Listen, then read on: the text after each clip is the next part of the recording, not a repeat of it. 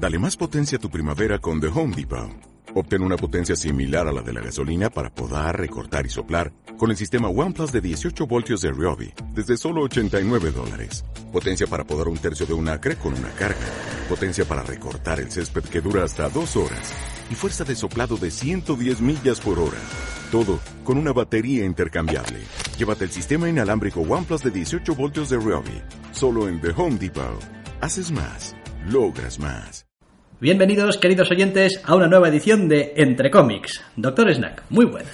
Muy buenas. Esta semana tenemos un chorreo de novedades, una cantidad absurda de novedades, de las cuales hemos tenido que filtrar unas cuantas y un buen montón de números dos. Así que vamos con ello. Sí, vamos a intentar ser compactos y ceñirnos al tema en cuestión. Empezamos por el número uno de Cluster, de Ed Brisson y Damian Cuseiro, para Boom. Una historia básicamente de... En fin, otra más, iba a decir, no sé yo. Las ideas están en el éter y van volando y de repente, pues, la gente como que tiene ideas similares. ¿eh? Otra historia de prisionera en el espacio, en un planeta perdido y hay que sobrevivir. Sí, otra historia de prisiones y otra historia de ciencia ficción y otra historia con protagonista femenina, aunque el planteamiento, no nos hagamos un lío, es muy distinto al de Beach Planet. Este caso parece acercarse casi más a Starship Troopers. Estamos en un futuro donde para aligerar una cadena perpetua puedes en su lugar servir 15 años como infantería prescindible. En un planeta perdido que están intentando terraformar, pues porque interesará terraformarlo, o habrá intereses, o lo que sea. Total, que te plantas allí después de no está muy claro si has hecho algo o no, o si te merecías tal castigo, y de hecho eso forma parte también un poco de... Sí, quién es la protagonista y de dónde viene. Y del misterio de si realmente todos los que están aquí son supercriminales que merecen cadenas perpetuas o bueno, simplemente cometieron faltas pero hacía falta carne de cañón y pues las han llevado eh, allá. Y a ver, el TVO en sí mismo a mí me ha parecido que se deja leer muy bien y me tiene buen ritmo y ya me ha gustado. Lo que pasa es que la historia pues, pues es que es un poquito la de siempre y no tiene nada, otra historia de supervivencia y de... El ritmo está muy bien y la parte artística de... Sobre todo me ha gustado el color y me ha gustado el diseño de personajes, todo el tema de ciencia ficción y tal. Me parece que está muy bien trabajado. El problema es que no es lo suficientemente bueno para, para quitar ese, ese sabor a... Joder, es que este amalgama de elementos ya muy familiares los tengo, los tengo muy vistos. No es lo suficientemente bueno como para llevarlos un poco más allá o hacerlo tan tan bien que sean más lugares comunes que te ayudan a omitir explicaciones que realmente simplemente algo que suene ya haya visto.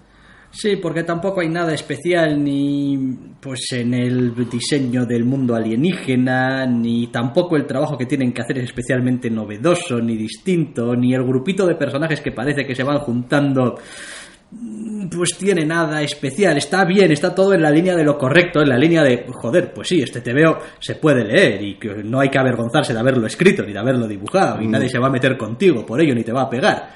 Pero... No, ni mucho menos. El, el cómic está, está realmente bien. También me ha gustado, pero es que en este, en, en este primer número realmente aunque el ritmo sea bueno, tiene que gastar tiempo en explicaciones, no hay tampoco mucho espacio para presentar a los personajes y, no tiene nada que lo haga especial. Es bueno, en ocasiones a veces incluso muy bueno, pero es que no tiene nada que lo haga especial y lo haga único, es simplemente un buen cómic. Sí, quizá es solamente por la temática, pero ahora mismo no se me ocurre realmente mucha diferencia en decir, bueno, ¿y por qué el número uno de Copperhead me gustó más que este número uno. Pues no lo sé, porque Copperhead también tira de una historia bastante vista mil veces y gente de policía durezas llega a nuevo pueblastro donde no sé, tal. En lo que a mí respecta, la presentación de los personajes en Copperhead está mejor llevada y el entorno y los personajes como tal a nivel de diseño son más interesantes que aquí. Aquí tal vez son un poquito más genéricos. De todas maneras, a mí me ha gustado y, le voy a dar un poquito más de cuerda a ver realmente a dónde, Sí, porque es posible que tenga algún giro en algún lado o alguna cosa, bueno. Y el cómic está, está bien y tiene buen ritmo, pero se queda solo en eso. A veces, con tanta novedad, a veces no es suficiente. Sí, hace poco leí alguna entrevista con Mark Wade, que al parecer, entre otras de sus muchas locuras en las que se mete, está también en el mundo de tener una tienda de TVOs o una especie de cadena de tienda de TVOs, o no me ha quedado muy claro porque tampoco le he hecho mucho caso, y hablaba de eso, ¿no? De que ahora desde el otro lado del mostrador eh, se daba cuenta de que a la hora de hacer los encargos, aunque no lo lleva él directamente, qué, qué colecciones encarga y cuántos números y tal, que joder, dice, es que si tu colección no sobresale de alguna manera o no es la favorita de alguien eh, todos los meses, eh, tiene realmente muy difícil. En Los sobresales del 98% de los TVOs, o, pues es que no sé ni si te voy a pedir, porque tengo un número X de dólares que gastar para traerle a la gente. Sí, es que al final es eso, tienes, tienes, es una afición, hombre, no es tampoco especialmente cara, pero no es súper asequible. Y al final tienes, tienes un límite, ya no solo de dinero, incluso de tiempo. Sí. A mí esta semana, por Semana ejemplo, semana. casi casi me ha faltado tiempo para ir leyendo los TVOs, para llegar a tiempo al podcast. Entonces eso, o consigues ser, pues eso, la colección favorita de un poco de gente o ser un cómic muy bueno y que te compren en, en general. Si no, Aún así veremos cómo va evolucionando al menos otro numerito más este cluster de Pues sí. Ed Brisson y Damian Cucheiro, vamos a decirlo, aunque es una C, está bien, me gusta cómo suena Cucheiro. Igual luego viene y me arrea por cómo digo su apellido para Boom. Vale, siguiente número, nueva colección también, para Valiant en este caso, Imperium número 1 de Joshua Dishart y Doug Brathwaite. Al guionista no lo conozco, al dibujante sí, porque me suena que este formó parte de aquella trilogía rara de Tierra X, em, Paraíso X Uf. y tal. ¿Y cuál era el dibujante de aquella? ¿cuánto tiempo? ¿Cuánto tiempo, efectivamente? Pues el hombre sigue estando en buena forma. Y esta historia de Imperium 1 para Valiant, pues no sé muy bien hasta qué punto viene de alguna otra cosa ya de Valiant o no. No creo. No, no es lo que no es lo que parece, al menos en leyendo el cómic en el vacío y no como ya amenazamos otras semanas previas, no informándome de nada de lo que haya hecho Valiant hasta ahora, sino entrando un poco a las publicaciones de la editorial desde cero, no da la sensación de que falte nada.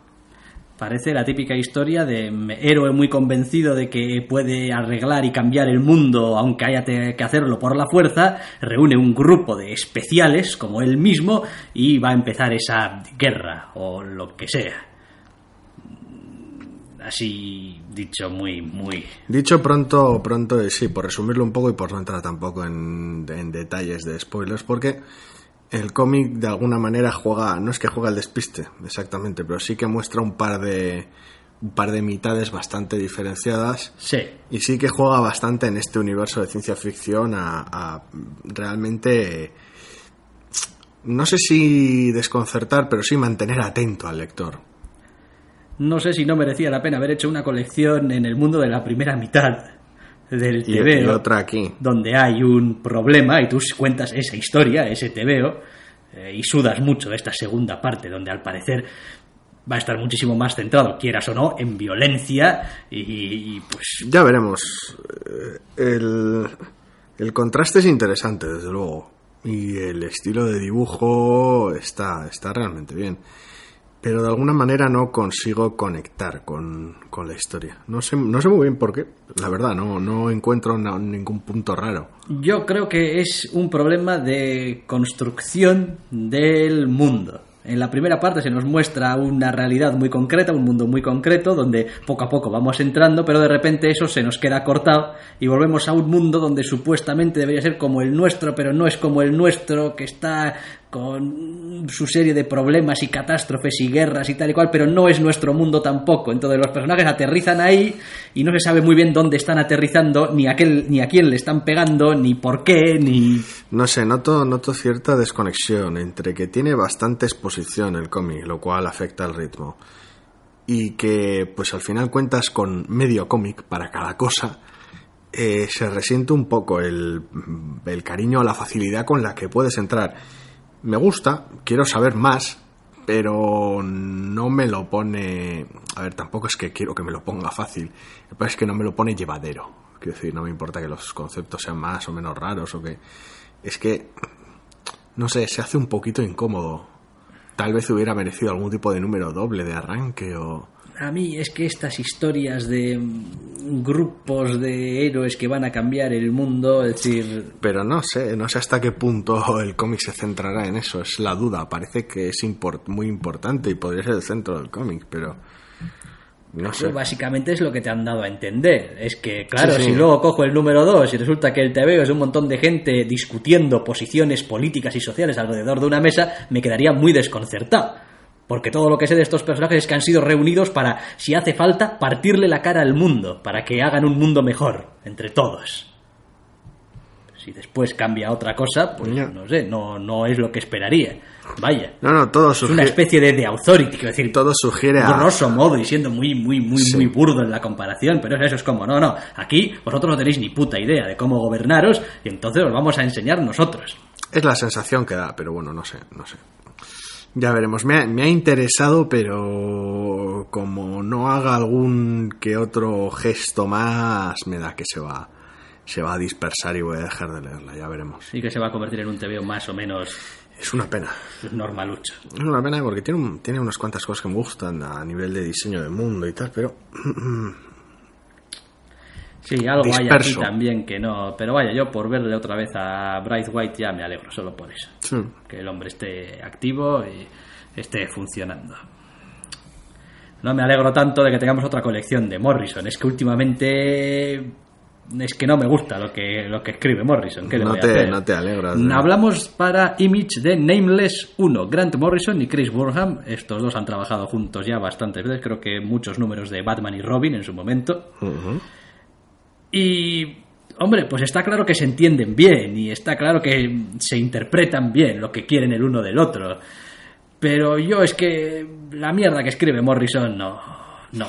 A mí, me- a, mí, a mí me ha gustado. A veces es ser un poco cabrón, injusto, y creo que ya lo he dicho en su hace, hace ya tiempo, en alguna otra combinación con Burhan, posiblemente en Batman y Robin, que cuando no tienes a Quietly, porque es más lento que la mierda, Chris Burham es realmente bueno, aunque su estilo me recuerda muchísimo al de Quietly. Sí. Sí, y de hecho, a ver, no podemos estar en la cabeza de Morrison, no queremos estar en la cabeza de Morrison, pero yo diría que su similitud de estética, ni siquiera diría estilo tampoco, quizá es más el, el- aspecto de los personajes, sobre todo Sí. de las personas, pues algo habrá tenido que ver. en después la, la elección de trabajar juntos. Pero vaya, el, el TVO no tiene nada especial, tiene muchas cosas raras porque es Morrison. Pues sí, a nivel de drama tenemos básicamente a un experto en movidas sobrenaturales y sueños, vamos a dejarlo ahí tampoco sin entrar en detalles, al cual, pues después de alguna aventura bastante demencial, porque es Morrison de quien estamos hablando, básicamente le encargan que ah, forme parte de un equipo que va a hacer frente a algo que no es que le venga grande, es que ni tan siquiera parece ser asunto suyo, vamos, de su competencia o de su dentro de sus capacidades. No voy a tampoco, lo dicho, no voy a entrar en detalles por no estropear un poco parte de la gracia de este número uno. Me hace bastante gracia también porque este tipo de historias son las que a veces eh, te dejan bien claro cuáles son las maneras de contar de los autores. Este, este mismo argumento, incluso con el mismo, las mismas cosas que pasan, podría ser un tebeo de Hickman perfectamente. Como un tío raro que está en no sé qué y una organización Sí, que le recluta para... El asunto es que Hickman igual se hubiera tomado 60 páginas para Hickman se hubiese mismo. tomado 60 páginas y la gente hubiese hablado muchísimo más que en este TVO sin decir absolutamente nada sobre "Oh, esto y lo otro y tal. Pero vaya, que no es que no es argumentalmente lo que hace de este TVO de Morrison un TVO de Morrison. Tampoco es difícil de entender qué carajo No, está es pasando. más bien la manera de contar ciertas cosas y la, la manera de comportarse de algunas personas, lo cual lo hace más, más Morrison, por decirlo de alguna manera, Sí. más propio de él que de, que de otros autores. Aunque la verdad es que es un cómic, para lo que suele ser Morrison, bastante neutro, es poco identificativo de sus, de sus vicios. Yo lo por estaba leyendo y estaba diciendo, Buah, es que sé lo que está pasando. Y sé lo que está pasando y veo, y, en- y no solamente sé lo que está pasando y lo entiendo, es que las páginas, tal y como están distribuidas y las viñetas y tal cual, tienen algún sentido para mí, prácticamente todas. No lo digo pues solo por lo, por lo raro, por lo barroco, sino porque la verdad es que se le ve, se le ve un poquito como a veces incluso distante. No sé, no es, no es la aproximación habitual de Morrison a según qué historias. Y eso que durante la primera mitad del cómic la trama le da excusas para ponerse muy raro. Pero aún así se le nota contenido. No sé si es algo bueno o no, ya veremos. Pero la verdad es que a mí me ha gustado el cómic. No sé muy bien cómo va. No creo que a Morrison a a, avanzar. estas alturas le interesen esas cosas, pero si fuese cualquier otro autor diría, igual ha dicho, joder, es una colección para Image, me llevo lo que venda. Igual ser especialmente bizarro y que me lean los mismos fans mm, de siempre. Que no son pocos. Que no son pocos, pero bueno, tampoco. En fin, tampoco vamos a sacarlo de madre. Ya veremos. Igual simplemente empieza lento. Y se va poniendo más y más y más raro con el tiempo. Igual a la altura del número 3 he dejado de leerlo. y digo, "Ah, ¿Qué está pasando en, el, en, en este TVO de Morrison? Es que ya no lo sé. Quiero decir, porque no siempre que trabaja sueldo se pone especialmente raro ni, ni viceversa. No, no, no, no. Bueno, sin más, ha determinado que era así como quería contar esta historia. Y oye, yo encantado de la vida, ¿eh? De que sea moderado.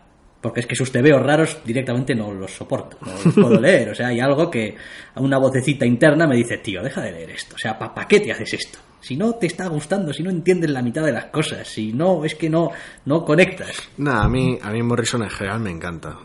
Pero no sé, ya te digo, en este caso el cómic me ha gustado, pero lo encuentro, lo encuentro distante. No sé, ya veremos cómo avanza. Veremos cómo avanza, eso será otro mes, porque pff, hay más números uno. Ay Dios, claro que hay más números uno. Esta semana hay para parar un jodido tren de números uno. Postal número uno, para Top Cow, Matt Hawkins, Brian Hill, a los guiones o en la historia, vaya, como escritores, y Isaac Goodhart, Goodhart, en realidad, dibujando esta historia sobre un... Bueno, eso igual es spoilear un poco. Dejémoslo que el protagonista es un cartero con Asperger. Sí, En un pueblo más o menos pequeño, sí, realmente pequeño, dos mil y pico habitantes. donde, bueno, digamos que quien más, quien menos tiene algún secretino, alguna vida pasada o algo así, y donde la justicia pues se hace de manera bastante... Pueblos pequeños perdidos en América, ya sabemos cómo funcionan. Todos se conocen, Son ya raros y alienantes de, de base, es algo que pertenezcas allí. Tienes al cazador gilipollas, al indio raro, al cartero con Asperger, a la alcaldesa rompebolas. Es pues- un, es un protagonista realmente, realmente curioso en este aspecto. No es el héroe, no es el, el típico héroe, vaya, no. No, tampoco es el antihéroe. No es un. tampoco. Puede que sea el narrador más fiable del mundo y al mismo tiempo un narrador poco fiable. No sé, no sé. La verdad es que. He empezado a leer el cómic con muy poquito interés. Pero porque de alguna manera es como, bueno, un pueblo pequeño, cosas raras. Más vale que os esforcéis mucho porque hay mucho cómic muy bueno a este respecto. Y la verdad es que, oye, no sé si es por el propio protagonista o por el ambiente general, la atmósfera general del cómic, que, oye, tiene su, su aquel. Yo creo que es el protagonista. Consigue encontrar un punto en esa voz interna del personaje que, a ver, ni es Rainman, o sea, soy muy bobo, pero también soy muy listo en unas cosas. No, el tío simplemente tiene una serie de manías, tiene una serie de maneras de ver el mundo, actúa en consecuencia y no es ni más tonto ni más listo que los demás. Simplemente actúa de acuerdo a unos parámetros un poquito diferentes y ve las cosas de una manera un poquito diferente y ya está. Entonces a veces parece que es un poco distante y poco emocional y otras veces pues eh, me parece casi casi todo lo contrario, pero depende. Él tiene su propio código. Lo sorprendente es que para ser un cómic con tanta con tanto cuadro de texto mm, no estorba, de alguna manera se hace llevadero, funciona con el ritmo. Da- eh, aporta al punto de vista del personaje y no resulta redundante a lo que sucede. Sí, Se podría hacer algo también por aligerarlos un poco, pero sí. eh, se hace llevadero probablemente precisamente por eso, porque el tono, el tono, a ver, la narración es tan propia del personaje y el personaje es tan poco típico de un TVO, en realidad casi casi de cualquier historia, esa especie de manera, yo casi diría a veces neutra de contar las cosas, que parece como que no, no, no tenga, no tiene sentimientos ni tiene nada, es un poco así. Pues bueno, pasa lo que pasa, lo suyo y tal, que lo estás leyendo y estás diciendo, joder, tío, eres un poco de corcho, pero al mismo tiempo, bueno, tampoco eres un tío insensible. O sea, simplemente pues Sí, tiene sus, sus ventajas y sus, lim- sus limitaciones a la hora de ver las cosas y su manera específica de tratar las cosas y la verdad es que es muy, muy curioso. Sí, sí, sí. Yo ya voy a seguir leyendo solamente por ver a ver qué es lo que le pasa a este protagonista cartero del pueblo pequeño raro. También es verdad que en pueblo pequeño pasan cosas raras, mm, es básicamente un, un género, un subgénero que a mí en general me encanta. En pueblo pequeño pasan cosas raras, yo me subo normalmente en marcha a casi cualquier cosa. Sí, porque además en pueblo pequeño cosas raras puede querer decir desde monstruos hasta asesinatos, pasando por eh, conspiraciones chungas, cárteles de droga, quiero decir, en pueblo pequeño cualquier cosa puede ser rara. Porque claro, porque no se sabe muy bien lo que está pasando nunca. Y eso es lo que le da ese aire. Y todo el mundo no sabe, pero sabe las cosas. Y bueno, está bien. Si no, no tendría la cantidad de libros de Stephen King que tengo en casa, supongo, si no me gustase este rollo. Pues supongo que no. En fin, pueblo raro. ¿Qué le vamos a hacer? Postal número uno, obviamente. Personaje cartero, pues postal número uno. Vale. Ay, vamos con otro que no es un número uno propiamente, porque un, porque un uno no tiene en la Un uno no, no, bueno. Mm, No, no tiene un número uno. Creíais que os ibais a librar del número uno de Marvel, ¿eh? Pues os habéis librado del número uno de Marvel, pero no del inicio de algo en Marvel. Pues sí, porque hemos pasado ya por, por un buen puñado de editoriales. Hablamos de técnicamente el nombre del TVO. Es Guardians of the Galaxy and the X-Men de Black Vortex Alpha.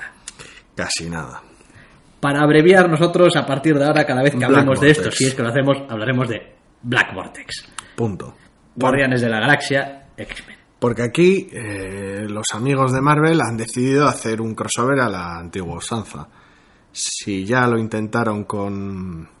¿Cómo se llamó el aborto aquel de los X-Men? Donde se trajeron a Patrulla X del pasado. Ah, sí, Se no, no, no recuerdo. Sí, sí, ya sé que lo hicieron, pero no recuerdo cómo se llamaba. Así de bueno fue. Es decir, ¿en qué consiste un crossover? O vamos, ¿a qué nos referimos con un crossover a la antigua usanza? Pues que es algún tipo de pequeño evento, bueno, pequeño gran evento, Un cruce de colecciones, que va, vaya. sí, que va a atravesar varias colecciones. En este caso, media docena. Y aquí, pues tirón de orejas a Marvel, porque este no es manera de hacer las cosas. A mí es algo que me repatea un poco porque, por un lado, hombre, yo entiendo que ellos lo que quieren es colocar cómics muy fuerte. Vale. Pero a mí siempre me ha repateado porque si lo que quieres es leer el evento, lo que lo sucedido, porque lees una de las colecciones y te interesa, tienes que empezar a coger números sueltos por ahí de otras colecciones o esperar a que salga el tomo, que igual es lo más, lo más sensato.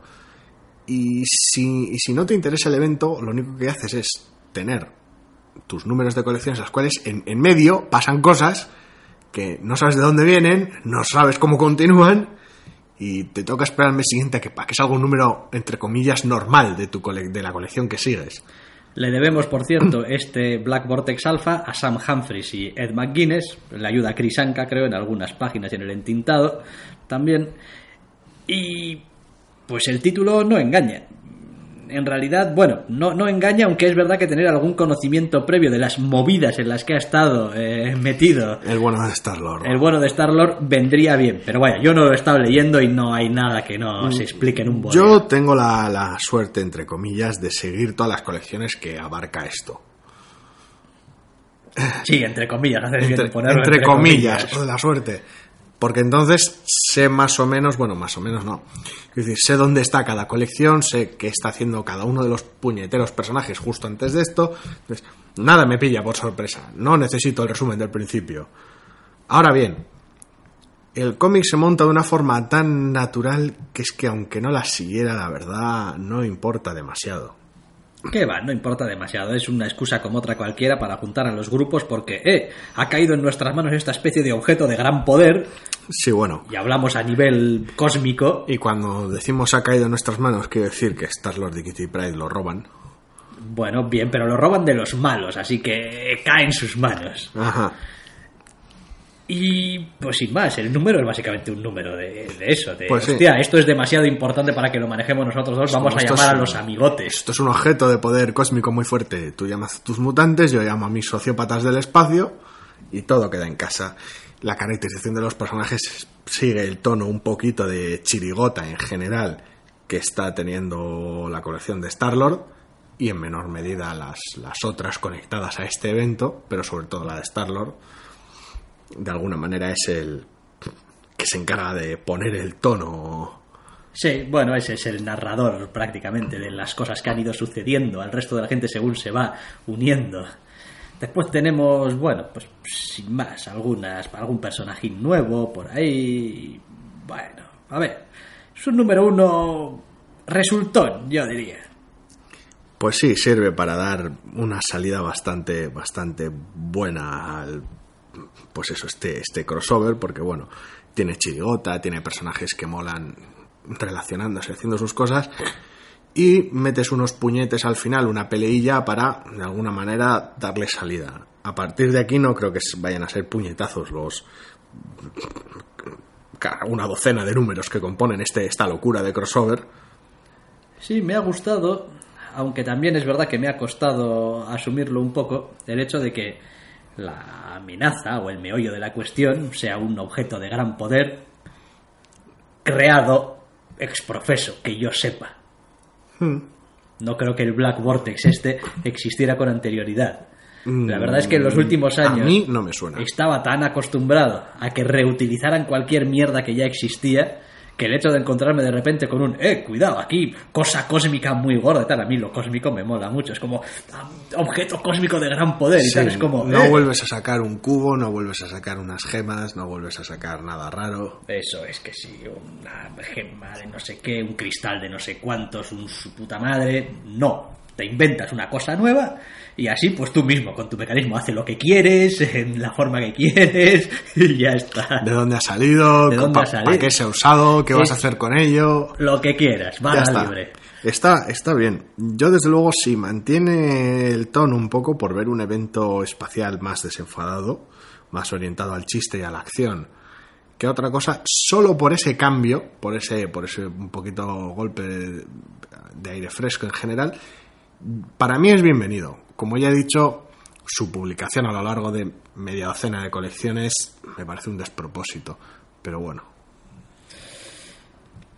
Ahí es algo que como no hay nada que hacer, pues eh, que habrá que aguantarlo como viene. Black Vortex quiere y un número de Guardianes de la Galaxia y uno de Star-Lord y uno de los X-Men y otro de Guardianes y luego uno de Nova y, Y All New X-Men y, también. y uno de Cíclope y en fin, Y al final, para que quede todo bonito, tu Black Vortex Omega. claro, porque has abierto con un alfa. Es como, joder, os creéis la hostia de La- listas, la hostia, ¿eh? buah, qué Buah, fino, qué fino. hay. No nos vamos a dar cuenta de la cantidad de mierda y colecciones que nos habéis metido en medio, porque como abres con un alfa y cierras con un omega, Entonces, bueno, para los que como yo estamos enganchados a todas las colecciones que participan y a esta especie de chirigota espacial, en buena parte culpa de Bendis, que se ha montado entre los guardianes en general y algún que otro personaje adicional, y los X-Men, pues oye, Sí, lo demás el TVO está bien dibujado, ¿eh? Por McGuinness y tal, y bueno, pues tiene alguna cosilla interesante, incluso por sí misma, y ver cliffhanger es como, vale, bien, quiero saber más, ¿eh? me, me- me interesa, ¿eh? me habéis tocado la fibra,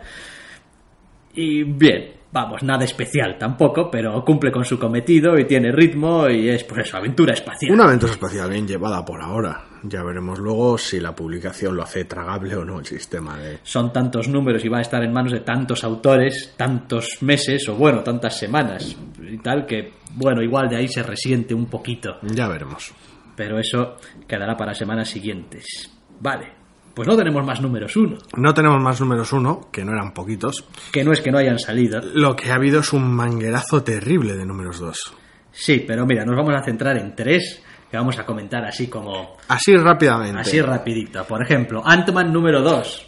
Pues sí, ya dijimos que la colección está simpática del Ant-Man parado, padre familia divorciado, intentando hacerlo mejor posible para su familia, aunque sonaba un poquito a oportunista y lo era, tenía su gracia. Nick Spencer y Ramón Rosanas vuelven en este segundo número, que a mí me parece que es un meritorio segundo número, porque después de haber hecho un primer número que básicamente era una historia autoconclusiva, donde tenías que volver a ponerte en marcha otra vez después de él, porque no habías solucionado una mierda, habías contado una historia y ya está. pues hace bastante bien el trabajo. Lo que pasa es que yo no puedo evitar pensar que, que se está... A ver, que empieza a haber toda una serie de colecciones en Marvel que tienen un cierto tufo a funcionar por los mismos mecanismos. Eh, yo pienso en esto y digo, vale, esto no es Ojo de Halcón, y esto no es Hulka, Ni Secret Avengers. ni Secret Avengers. Pero sí que es verdad que es un poco ese tipo de colección más o menos desenfadada de héroes, de héroe perdedor, metido en problemas y quiere hacer lo correcto. Y bueno, pues tampoco hay grandes, grandes villanos y grandes tramas y salvar el mundo. Hay, pues eso, los pequeños problemas del día a día de un héroe que apenas puede llamarse así. Y el TVO está muy bien, a mí ya me ha gustado, yo me lo he pasado muy bien leyéndolo es un poquito a veces, en fin, se le ve venir un poco a veces a la puta legua. Sí, sí, que sea predecible posiblemente su mayor fallas de tener alguna. Pero la verdad es que es, es realmente divertido. Este sí que tiende más, más a la chirigota que otros de los mencionados, que, pues eso, con Hulka o similares. Sí que es más ligero, más, tiene más por muy urbano que sea y muy perdedor que pueda resultar veces el personaje, tiene ese toque extra de aventura, de añadirle, pues, pues los superhéroes, supervillanos y situaciones más, más simpáticas, familiares incluso a veces. Sí, no sé, está, está bien llevado. Tiene, eso sí, mucho. A ver, sigue la norma del primer TVO. Estamos en la cabeza del protagonista prácticamente todo el rato. Sí. Estamos escuchando sus pensamientos muy fuerte. Sigue siendo demasiado ruidoso ese respecto, la verdad. No, no, no tiene la elegancia que tienen otros a- a- al nivel de, de narrar las cosas, lo cual lo hace un poquito más pesado, también más accesible, pero un poquito más pesado. Quizá con el paso de los números y una vez que quede muy bien establecido cómo es el protagonista y tal para los lectores, pues igual irán cortándolo. Pero a veces eso suele ser cuestión de estilo. Y si Una ese es tu cuestión- estilo, Una cuestión estilística, me temo. pues es lo que hay. Pero vaya, que, que estaba bastante bien. Otro número 2 que me ha gustado bastante esta semana es Lady Killer. Número 2, Joel Jones, que también dibuja, y Jamie S. Rich para Dark Horse. Esta historia de, pues coño, Lady Killer. Vaya, esta ama de casa que además es asesina. Sí, o viceversa. Y que básicamente basa su, su conflicto y su historia en, en eso, en ese choque. En que, claro, tengo que mm, Tengo que asesinar y tengo que estar con mi familia y con darle comer a las niñas. familiares. ¿Y cómo lo voy a hacer? Bueno, pues lo voy a hacer con todo el estilo que pueda. Y a ver, el TVO en cuanto al número en sí mismo quizá es un poquito más eh, normal que el primer número en el sentido de que pues se mete más directo en la acción, de alguna manera, o en la, en la trama de esta miniserie de cinco que es lo que, donde, que es donde te ha dejado también el número anterior. que en la propia presentación del, del concepto. Entonces, no hay tanto lugar para las sorpresas, pero sigue siendo un cómic sobresaliente. Está muy bien, está muy bien contado, me, me, me gusta, me transmiten mucho los personajes, el, el- su no solamente ya cuando están en escenas de acción su sufrimiento, su dolor o su esfuerzo, sino incluso en algunas escenas más difíciles de llevar como eh, esa cara impagable de la esposa cuando se acuesta al lado del marido. eh, sabiendo que le acaba de soltar una bola enorme y que bueno pues tiene cosas que hacer y bueno pues es lo que hay no hay que a veces pues hay que mentirle a tu querido marido. Pues sí, porque las secuencias de acción están bien montadas y el, el cómic en general, el dibujo es genial, pero son tal vez las secuencias más, más cotidianas, donde realmente tiene, tiene algunos momentos muy, muy, muy, muy lúcidos, la verdad.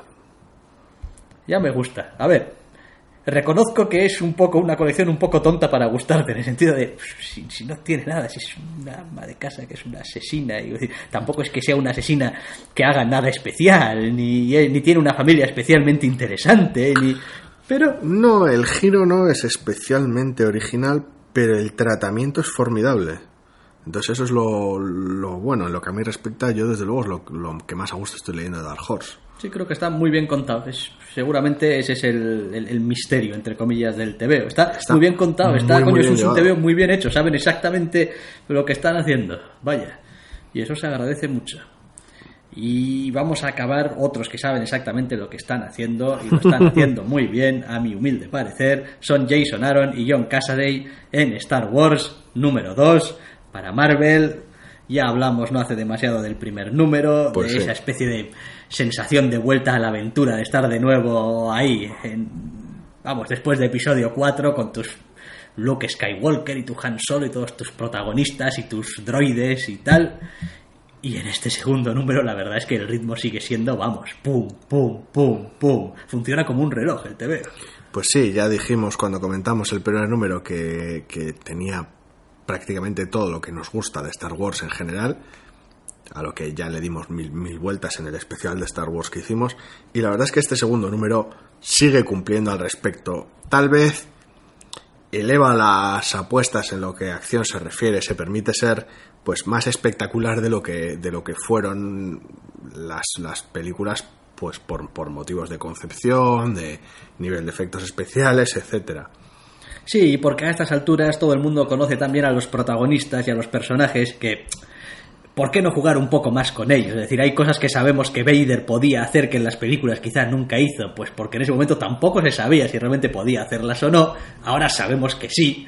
Y todos nos hemos quedado un poco con esa espinita clavada de ver a Vader badasear la galaxia. Pues sí, hombre, porque uno ha tenido años y años de oportunidades en los cómics de Dark Horse, pero es que casa de es que jode.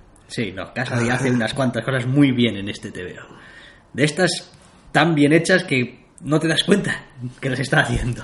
Es como, joder, qué bien, qué, qué, qué buen ritmo, qué bien ahora entran. Y bueno, eso es también eh, mérito de, de Aaron, que sabe eh, el ritmo, medir muy bien las escenas cuando tiene que cambiar de unos, de unos personajes a otros y tal.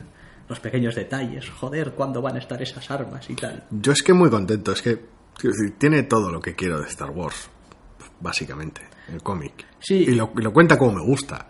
¿Qué, qué más le puedo pedir? hay que acercarse a él con ese a ver esa mente también eh, abierta de bueno obviamente hay cosas que no van a suceder no y entonces pues va a haber y matan a Han Solo no porque no puede pasar pero simplemente claro a ver eso es como decir no no quiero que hagan una serie de Star Wars porque sé que no van a matar a los protagonistas digo Ah, hombre es que- joder, claro, ya sabemos, son los protagonistas, eh, ¿no? Al fin y al cabo, no van a matar a Arrow, ¿no? A veces es... ¿No? No. No, no sé. A veces, a ver, cachondeo al margen, a veces es complicado crear una adecuada sensación de, de riesgo y de emoción eh, sin, sin realmente poner en riesgo a los personajes. Pero el- tal vez el género de aventuras, en su ligereza, ocasionalmente, es el que se puede permitir esa, esa concesión, ese guiño, ese, esa manera de entenderse con el, con el, en este caso, lector, en otros casos, espectador, de decirle, bueno, tú y yo sabemos que a personaje molón 1 no le va a pasar nada, pero, pero mira cómo está esta secuencia de acción de la hostia y, joder, qué, qué vibrante es todo y podría... Y disfrútalo, porque cuando el protagonista salga vivo y, y huya, le va a enseñar un dedo al malo y le va a decir, jódete, te he jodido el día o te he robado la moto. Y el lo malo levantará el puño y gritará su nombre y ya está, ¿sabes? Ese... Y me has vuelto a fallar, Starscream. por ejemplo, sí. Un poquito, un poquito, quiero decir, entender un poquito el, el, el tono que se. No ya que tiene o que necesita, sino entender el, el tono que tú mismo buscas en la historia y ceñirte un poco, ser, serle fiel. Sí, sí, no. Muy contento estoy con Star Wars. No creía que iba a estar tan contento con Star Wars. Creía que después de un número uno que estaba bien, después lo que iba a tener era una especie de rellenazo, hasta, bueno, pues más o Bueno. menos quitarnos de encima este primer arco y a ver qué. Ya veremos cómo funcionan las rotaciones de equipos Ya veremos. ya y veremos. cómo de resultado queda todo. Sí, porque no puedes tener a John Cassidy todos los meses. No, no, no da. Es una pena, no pero no puedes tenerlo. De todas maneras, mientras lo tengamos aquí, un par de servidores estaremos muy contentos. Pues sí, porque de alguna manera es otro más de una. otro cómic más de una semana en general realmente buena.